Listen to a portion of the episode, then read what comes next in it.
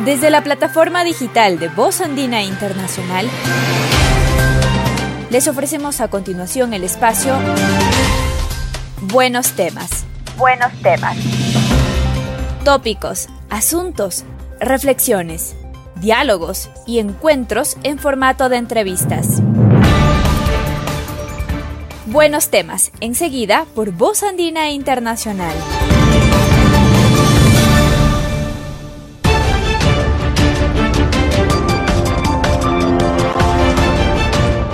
En el programa Buenos Temas de Voz Andina Internacional tenemos hoy la grata presencia de eh, Trinidad Pérez. Ella es la coordinadora académica de la maestría profesional en museología que eh, va a estar en transcurso ya a partir del mes de enero, pero las inscripciones están a punto de abrirse.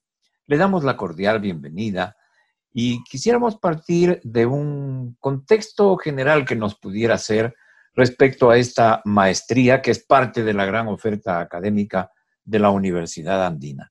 Con nuestro saludo eh, cordial para usted. Ya. Muchas gracias, buenas tardes eh, con usted y con los oyentes. Em, sí, la maestría en Museología y Patrimonio Histórico es una maestría que se abre, eh, que es parte de la, de la, oferta académica de la Universidad Andina, está inserta específicamente está, se la ofrece específicamente desde el área de historia. ¿Sí? Y es una maestría, y digo esto porque es importante el perfil que tiene la, maestría, el perfil que le hemos dado desde el área de historia, que busca articular las, eh, los conocimientos, las herramientas y eh, paradigmas teórico-epistemológicos de la museología con las metodologías de investigación y análisis que provienen de las de las humanidades, específicamente de las disciplinas históricas, ¿sí? de la historia, la historia del arte, el patrimonio, los estudios de patrimonio, los estudios de la memoria. ¿sí? Lo que buscamos es que nuestros eh, estudiantes se formen de forma eh, integral, ¿sí? que sean capaces de, convertirse en profesionales que puedan eh, trabajar en el museo para eh, proponer eh, eh, proyectos museológicos relacionados con la memoria, relacionados con la historia, con el arte, pero con conocimiento de causa, digamos, ¿no? Que, ellos conozcan eh, cuáles son los avances de las disciplinas históricas y cuáles son las reflexiones críticas que se hacen desde la historia, la historia del arte, los estudios visuales, la antropología, ¿no? Cómo reflexionamos en la actualidad acerca del pasado, qué, preguntas nos hacemos. Eh, cuáles son las preguntas que, son importantes eh, hacerse hoy en el contexto actual. ¿no? Por ejemplo, todo el tema de la pandemia nos ha colocado frente a, nuevas preguntas y es interesante ver cómo los museos han respondido frente a la crisis. ¿no? Algunas personas me dicen, es impresionante ver cómo tal o cual exposición es más visitada ahora virtualmente que antes presencialmente, o que las personas que se conectan vienen de todo el mundo, ¿no? Entonces, eh, creo que es interesante ver cómo los distintos espacios se reconceptualizan, se reinventan a partir de la pandemia y también nosotros desde la, desde la maestría eh, pensamos que podemos ofrecer herramientas que puedan contribuir a pensar el museo como un espacio crítico, como un espacio que se piensa en relación a la sociedad a la que sirve. Pues eh, realmente suena apasionante, ¿no? Estos dos ámbitos, eh, la museología y el patrimonio histórico, ya han sido abordados eh, precisamente anteriormente por el área de historia de la universidad, ¿no es cierto? Ahora, ¿en qué contexto se inscribe ahora en la actualidad? Ya nos mencionó algo de, la pandemia, esta, esta maestría profesional. Sí, em, claro, el área de historia se ha interesado en estos temas porque el área de historia, los, los, profesionales que trabajamos en el área de historia, y digamos que, eh, siendo redundantes, históricamente mis colegas han estado muy interesados en, en eh, promover el campo de la historia en sus aspectos no solamente de investigación, que es muy importante formar investigadores, formar nuevos historiadores, eh, personas que, investiguen, que vayan, eh, eh, vuelvan a mirar las fuentes, escriban sobre el pasado, etcétera, pero también es muy importante trabajar con los espacios desde los cuales se construye la historia los archivos, por ejemplo. Entonces, nosotros tenemos una maestría en archivología y asimismo los museos, ¿no? Eh, el área de historia ha estado muy involucrada en los debates actuales sobre el destino del eh, Museo Nacional, por ejemplo. ¿No? Ha habido todo un debate y nosotros hemos participado en esos debates, ¿no? Entonces, Em, creemos que los museos, cuando a veces mucha gente dice, bueno, el museo tiene que, es cosa del pasado, no, el museo es cosa del presente y el museo como toda institución debe continuamente eh, reflexionar sobre sí mismo, ¿sí? Eh, los museos logrando, por ejemplo, sobrevivir a la crisis, después de que muchos tuvieron que cerrar, eh, por lo menos temporalmente, ¿no es cierto? Son aquellos que de forma casi inmediata crearon crearon eh, recorridos virtuales, encontraron nuevas formas de comunicarse con sus públicos, ¿sí? Y de responder a la necesidad que los públicos tienen también, no solo de conocimiento, que, que, es, algo que los museos ofrecen, sino también de, de, darles un, un, espacio de esparcimiento, ¿no? Eh, entonces yo creo que todas estas estas posibilidades que tiene el museo en la actualidad son temas sobre los cuales nosotros queremos reflexionar y formar a nuestros estudiantes en la, en la maestría. Está claro que a los profesionales que trabajan en museos es a quienes va dirigida esta oferta de la universidad, pero ¿a qué otros eh, profesionales también puede ser interesante estos estudios? Sí, eh, fíjese que nosotros tenemos ya la experiencia de la especialización superior en museos y patrimonio histórico que llevamos adelante entre el 2014 y el 2018. Entonces, sí, algunos de nuestros estudiantes venían ya de trabajar en los museos, otros no. Algunos querían cambiar de profesión, por ejemplo, querían cambiar de actividad. Algunos de ellos, o, muchos de ellos, habían eh, realizado estudios de pregrado en la UTE, que ofrecía el único programa de pregrado en museología y, restauración, pero muchos se habían dedicado a la restauración, ¿sí? Y querían ser museólogos, querían desarrollar más en ese campo. Eh, también tenemos muchas veces gente que proviene, bueno, que provienen del campo de la historia, ¿no? Que se, que se forman como historiadores, que se forman como antropólogos, etcétera. Eh, y también tenemos algunos que se forman como artistas. El campo de la museología también está, es un campo, digamos, multidisciplinar. ¿sí? Es decir, uno no puede poner el dedo y decir cuál es la, profesión de la cual eh, deben venir los estudiantes que estudian una maestría en museología. Efectivamente, nosotros como universidad tenemos que poner unos parámetros, ¿no? Y claro, como la, esta, esta maestría específicamente se ofrece desde este paraguas del área de historia y nos interesa formar gente que pueda trabajar sobre narrativas históricas, entonces sí, eh, el perfil de los estudiantes eh, debe estar relacionado con las humanidades y obviamente con la museología. Estamos en este diálogo a través de Voz Andina Internacional con eh, Trinidad Pérez. Ella es la coordinadora académica de la maestría profesional en museología y patrimonio histórica. Historiadora del arte, en su currículum se cuenta la realización de investigaciones en diversos campos del arte, los museos, curadora de exposiciones, crítica de arte y asesora en instituciones culturales. Es doctora en estudios culturales latinoamericanos por la Universidad Andina Simón Bolívar C de Ecuador y Master of Arts de la University of Texas, de la Universidad de Texas en Austin, Estados Unidos, y actualmente es profesora de la Universidad Andina Simón Bolívar.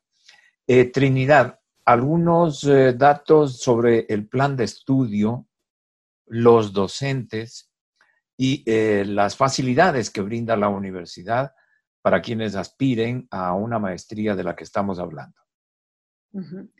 Ya, el plan de estudios tenemos 13 materias, 13 asignaturas, digamos, ¿no? Eh, tenemos dos materias de museología, principios de la museología, museología latinoamericana, eh, en estas dos materias lo que nosotros queremos es eh, hacerles aterrizar a los estudiantes en el campo de la museología. La museología en sí ya es una disciplina de estudio, es una disciplina de reflexión. Eh, entonces queremos que nuestros estudiantes conozcan el devenir de la museología como disciplina y como práctica. En museología latinoamericana, eh, queremos que los estudiantes conozcan el desarrollo de la museología, que ha tenido una, una gran importancia en América Latina. Muchos museólogos latinoamericanos han contribuido eh, a nivel mundial al desarrollo de nuevas formas de museos, de nuevas formas de museología, de nuevas formas de pensar el museo. El museo comunitario, por ejemplo, la nueva museología en los años 70 tuvo a muchos actores que provenían de, la, de las instituciones eh, museológicas de América Latina. Un ejemplo, voy a dar un ejemplo local. Hernán Crespo, que fue director del, Museo del Banco Central, eh, pues participó en muchas de las discusiones de la nueva museología. Entonces, en este curso lo que queremos es que los estudiantes eh, conozcan cuáles han sido los aportes de América Latina a la museología.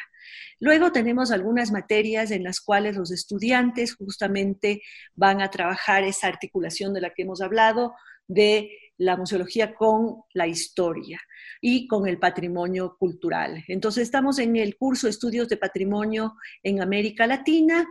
Eh, en este curso los estudiantes eh, eh, también entrarán de lleno en los debates actuales sobre el patrimonio, sobre el concepto de patrimonio. Este es el patrimonio uno piensa que está ahí y que es intocable. Podemos pensar en todos esos debates actuales sobre las, eh, esculturas eh, de héroes, digamos, y cómo los movimientos sociales están cuestionando el valor de ese llamado patrimonio, ese patrimonio, entre comillas, de esos monumentos, como un valor simbólico en la actualidad. Para muchos, esos, estos eh, monumentos representan, por ejemplo, la conquista y la colonialidad. Deben seguir ahí, deben ser a lo mejor removidos, eh, deberían colocarse otros. Estos son algunos temas que se estudiarán en este, en este curso. El, el, curso Historia Cultural de las Visualidades, del Arte y los Objetos es un curso que quiere trazar un puente entre la, los debates que se hacen sobre los objetos, sobre las visualidades y el arte desde la historia, desde la historia del arte, desde los estudios visuales, desde los estudios culturales y su uh, relación con los museos. Es decir, ¿qué ocurre con los objetos en el momento que son sacados de su contexto original y llevados al museo? ¿Cómo son resignificados? ¿Cómo en medio de todo esto eh, hay, hay procesos de, de empoderamiento, ¿sí? Eh, o procesos que tienen que ver con discursos relacionados al poder. Estos cursos, eh, eh, aquí puedo también parar un momento para contarles quiénes son los profesores. Principios de la museología va a ser dictado por la doctora Melena Bedoya, ella es historiadora, ¿sí? Eh, graduada por la Universidad de Barcelona, pero es una persona que ha trabajado mucho, que ha, que ha, sido curadora de algunas exposiciones eh, de carácter histórico, exposiciones de historia, de historia cultural, digamos. Entonces creo que es una de las personas que, que más experiencia tiene en eh, curaduría histórica. Entonces creo que va a ser una, excelente introducción este curso con esta profesora. Museología Latinoamericana va a ser dictada por el profesor Camilo de Melo Vasconcelos, es un profesor invitado de la Universidad de Sao Paulo. Eh, él también es historiador, ¿sí? es doctor en historia, y, eh, pero también es museólogo. ¿sí? Él trabaja precisamente en la Universidad de Sao Paulo, entre otras cosas como eh, participa, digamos, en el programa de maestría de museología de la Universidad de Sao Paulo, una universidad que tiene eh, que es una universidad enorme, pero que tiene cinco museos y el programa de maestría de la Universidad de Sao Paulo lo que busca es eh, trabajar con los contenidos, con los profesionales y formar a sus estudiantes alrededor de esos cinco museos. Entonces es un programa realmente excelente y entonces el aporte del, profesor Vasconcelos va a ser muy importante para nuestro programa. Además es alguien que ha trabajado muchísimo eh, eh, este curso de museología latinoamericana. En el Brasil, muchos de los museólogos han, se ha publicado mucho sobre museología en el Brasil y han reflexionado mucho sobre los aportes de América Latina. Particípenos, le interrumpís, continúe. Em, le, iba a comentar, les iba a comentar que Estudios de Patrimonio en América Latina es dictada por el profesor Santiago, el doctor Santiago Cabrera, profesor del área de historia, eh, quien ha trabajado muchísimo. Precisamente esta mañana tuvo una entrevista en Radio Pichincha sobre el patrimonio del Día de los Muertos, el Día de los Difuntos, es decir, una persona que trabaja entre otros entre otros intereses que tiene en su investigación histórica sobre el tema de patrimonio eh, de la cultura popular. Historia cultural de las visualidades del arte y los objetos, en cambio, es dictada por la doctora Galaxis Borja y por mí. ¿sí? Galaxis es también profesora del área de historia y que es, eh, eh, su, su, enfoque de investigación es la historia cultural. Entonces vamos a trabajar juntas para trabajar desde la historia cultural, la historia del arte, los estudios visuales. Eh, usted me quería hacer... ¿Cómo no? Quería que nos dé algunos datos respecto a los costos, las facilidades que proporciona la universidad, becas si existen y la fecha de inicio del posgrado. Ya, ok. Em, muy bien. la universidad eh, para, en esta ocasión ha tomado una decisión muy importante ¿sí? Eh, precisamente al poco tiempo de iniciada la pandemia, la universidad tomó una decisión muy importante que fue el eh, otorgar un descuento del 60% al valor total de los programas, en general, de, los programas de la universidad. Dentro de este eh, descuento del 60%, se encuentra nuestra maestría en museología, y entonces los costos van a ser, el costo total va a ser de 4.760 por toda la maestría, que incluye una matrícula de 400 y la colegiatura de 4.360.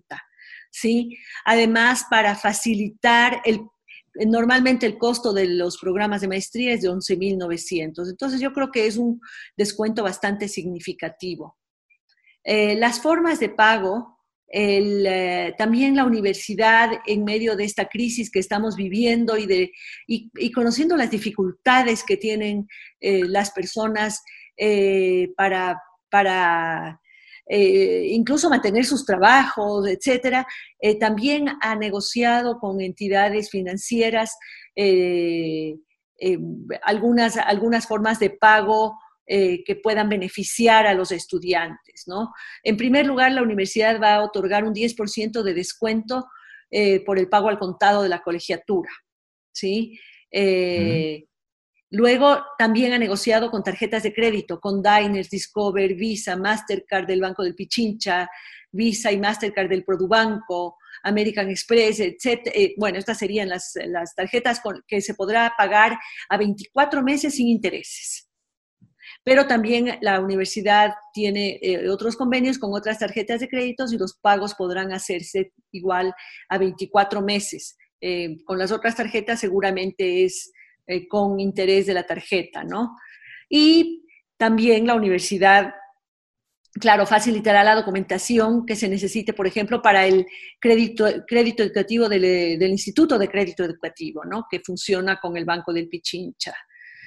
Em, hay unos descuentos adicionales, 5% para ex estudiantes de los programas de posgrado de la universidad, 5% para hermanos, hijos y cónyuges de estudiantes y ex estudiantes de la universidad. Entonces, creo que la universidad se ha comprometido con la sociedad, ¿no es cierto?, en ayudar, ¿no? Y facilitar ah, que las, las distintas personas interesadas en seguir sus programas de posgrado puedan hacerlo, ¿no? A través de unos costos reducidos y de unas facilidades de pago. Eh, ¿Qué tiempos son de estudios y estos son totalmente virtuales? Ya. Eh, la maestría está diseñada para cumplir un periodo de, año y medio, digamos, ¿sí? De 18 meses, eh, divididos en seis trimestres, ¿sí? Empezaríamos en enero del 2021 y culminaríamos en junio del 2022. En junio del 2022 los estudiantes habrán culminado con su trabajo de titulación y podrán graduarse. ¿sí? Em, en un principio, pues la universidad, todos sabemos en lo que estamos, ¿no? Es todo muy incierto el futuro, no sabemos cuándo vamos a volver a la presencialidad y entonces estamos ah, en un, empezamos de, todos modos, empezamos en enero eh, con ah, cursos virtuales y continuaremos de esa manera hasta nueva orden. Pero eh, tal vez esto, eh, esto es algo que vamos a, todavía no tenemos certeza, pero vamos a ver si es que podemos definir alguna condición un poco más permanente, ¿no? Si tal vez podemos seguir con lo, virtual hasta el final, pero eso no está decidido todavía. En principio sí, esta es una maestría que fue presentada como una maestría presencial y que probablemente volverá a la presencialidad cuando la universidad vuelva a la presencialidad que como, como sabemos, no sabemos cuándo es. Así es, eso está pasando en todas las actividades. Ahora, eh, periodo de postulaciones y los requisitos básicos que se necesitan. Un poco el procedimiento, ¿no? Ya, perfecto. Em, las postulaciones inician la próxima semana, el, eh, el eh, día 2 de noviembre, del 2 al 13 de noviembre empieza el periodo de postulación que consiste, del 2 al 13 es el periodo de inscripción en línea.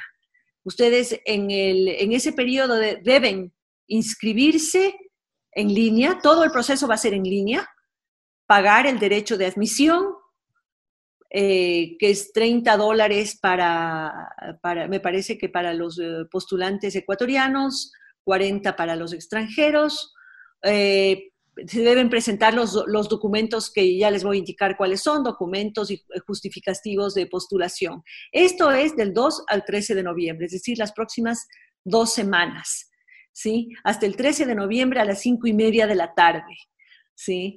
Eh, en este programa, el 17 de noviembre, tendremos una prueba de admisión.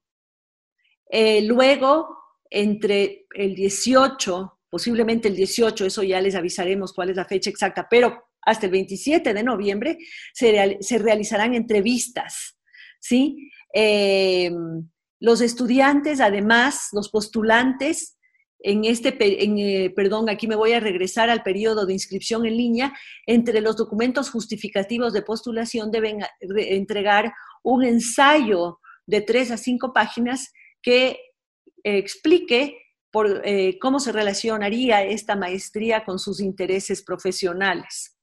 Entonces, luego de eso viene la prueba de admisión, las entrevistas eh, que se realizarían el 27 de noviembre. Con eh, la entrevista termina el proceso de postulación y el 2 de diciembre se publica la nómina, la nómina de admitidos. Los postulantes deben revisar la página de la universidad y ver si han sido admitidos. Entre el 3 y 4 de diciembre, la universidad entrega las cartas de admisión y las matrículas se realizan entre el 7 y 16 de diciembre. Las clases inician el 11 de enero, ¿no? Con quienes han sido eh, admitidos. Em, bueno, ¿cuáles son los documentos que deben presentar? Ya adelanté un poquito diciendo que se debe, se debe eh, llenar un formulario de admisión en línea se debe entregar una carta, una copia de la cédula de identidad. Todo esto está escaneado, pues ahora la, la universidad eh, tiene una plataforma en la que ustedes irán subiendo sus documentos. El título académico terminal de, de la carrera universitaria es de ser de tercer nivel, ¿sí? Em, los, eh, un ensayo justificativo, como les decía, de tres a cinco páginas, eh, rendir la prueba de admisión y aprobar el proceso de selección eh, con la entrevista. Em, además, claro, cada postulante puede entregar si considera, por ejemplo, que, algún documento le puede puede, puede acreditar su experiencia, también, ¿no? Em, el costo de inscripción, como les decía, es de 30 dólares para los eh, ecuatorianos, 40 dólares para los extranjeros. Eh, para esta maestría, de forma particular, los aspirantes deben acreditar preferentemente un título en museología, en museografía, curaduría, historia, crítica de historia del arte, arqueología pero también se pueden aceptar aspirantes que provengan de otros campos profesionales, como decíamos, por ejemplo, artes plásticas, artes visuales, diseño, arquitectura, etcétera, eh, y que eh, tengan experiencia en el campo de los museos, ¿no? Para quienes no tienen los primeros eh, los, títulos en, en museología o en campos humanísticos. Eh, muy bien, eh, para terminar, vamos con una invitación para todos los interesados, por favor. Sí, eh, me gustaría indicarles muy enfáticamente a que se, se, postulen a la maestría. realmente nosotros estamos comprometidos con la profesionalización del campo museístico en el Ecuador y en la región les ofrecemos una, una, maestría que realmente les va a entusiasmar, les va a, va a, ayudarles a profundizar en sus conocimientos sobre los museos eh, y les va a hacer mejores profesionales. Así que les invito a postularse ya desde la próxima semana. Muchísimas gracias. Nos hacemos eco en Voz Andina Internacional de esta invitación y agradecemos sobremanera a Trinidad Pérez eh, coordinadora académica de la maestría en Museología y Patrimonio Histórico. Hasta una próxima oportunidad. Muchas gracias, hasta luego. Y agradecemos a toda nuestra audiencia por su amable sintonía. Que pasen muy bien.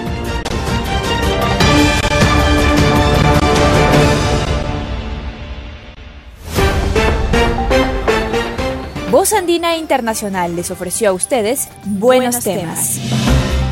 Un espacio de entrevistas para compartir contenidos de gran interés para la colectividad. Una producción periodística de Voz Andina Internacional.